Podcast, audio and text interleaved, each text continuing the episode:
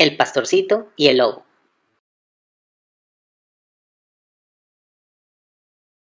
Había una vez un pastorcito al que le gustaba hacer bromas. Un día subió a la colina y gritó, ¡Lobo, lobo! ¡Un lobo ataca a mis ovejas! ¡Ayuda! Todos los habitantes del pueblo llegaron con hachas y palos para alejar al lobo, pero solo encontraron al niño riéndose y regresaron a sus casas enojados con él porque todo había sido una broma.